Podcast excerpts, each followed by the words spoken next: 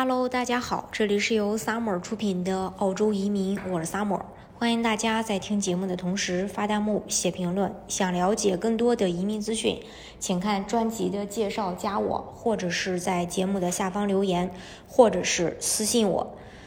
呃，从七月一日起呢，澳洲商业移民要再次做一个调整。嗯，新政实施毫无意毫无意外，可以说是就是门槛继续提高。然后昨天的时候，澳洲移民部颁布了旨在提升移民质量的计划。商业移民投资者将需要额外投资一百万澳元才能获得在澳大利亚居住的签证。这项变更由澳洲移民部长来确认，将于七月一日生效。另外，新政对从拿到临时呃签证到转永居签证的等待时间有所减少，有望缩短到三年。呃，再就是。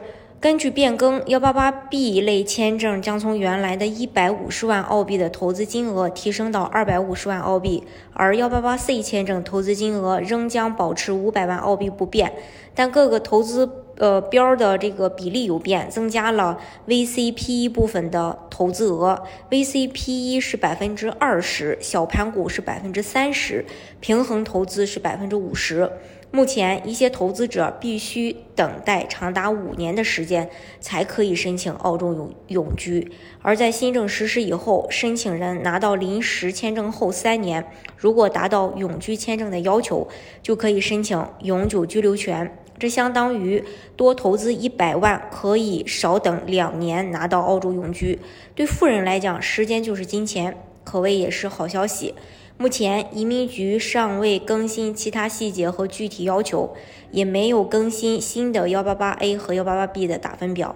但是，相信在未来的一个月，应该是会有更多关于新政下澳洲投资移民改革的细节。现在仍然开放的州担保都将呃于五月底关闭，投资下呃这个旧政下的投资移民仅剩了十二天。所以，呃，还是需要大家去赶上这个末班车的。